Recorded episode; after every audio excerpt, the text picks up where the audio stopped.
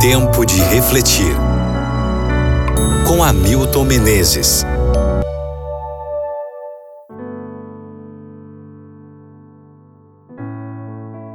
Primeiro aos Coríntios capítulo 12, versículo 27.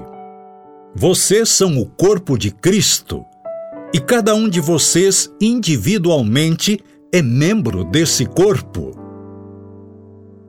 Este anúncio estava exposto na frente de uma igreja.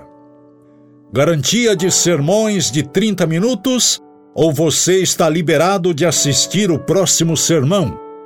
Você escolhe somente oito mandamentos. Bancos reclináveis com encosto para a cabeça. A oferta é retirada no fim, seguida de suco de abacaxi com hortelã. A quem queriam alcançar e qual era o objetivo desse anúncio também não sabemos. Usando criatividade, se você tivesse que fazer o marketing da igreja por meio de uma frase cativante que levasse qualquer pessoa que a lesse a dizer: Tenho que conhecer essa igreja, que aspecto salientaria? Volta de Jesus, ação comunitária, carinho e calor humano, compreensão das profecias, a mensagem especial sobre nossa saúde ou o quê? A Bíblia tem dezenas de imagens para explicar o que é uma igreja. Encontramos figuras como arca, farol, rede, exército, família, noiva, etc.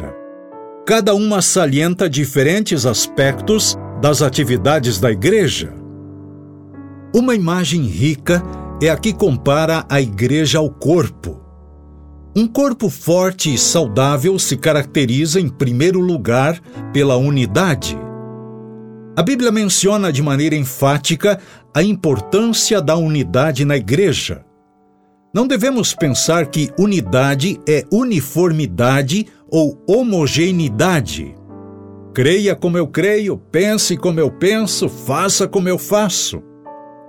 Mesmo que existam diferenças de pensamento entre as gerações, conflitos teológicos e o desafio de um rápido crescimento que ameace sua unidade, a Igreja superará esses desafios e permanecerá forte e unida.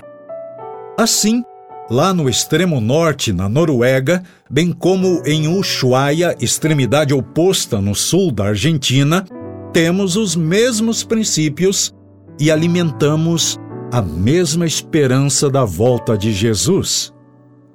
Unidade na diversidade é um princípio que permeia toda a criação.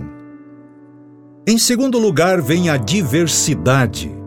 Temos culturas, línguas e dietas diferentes.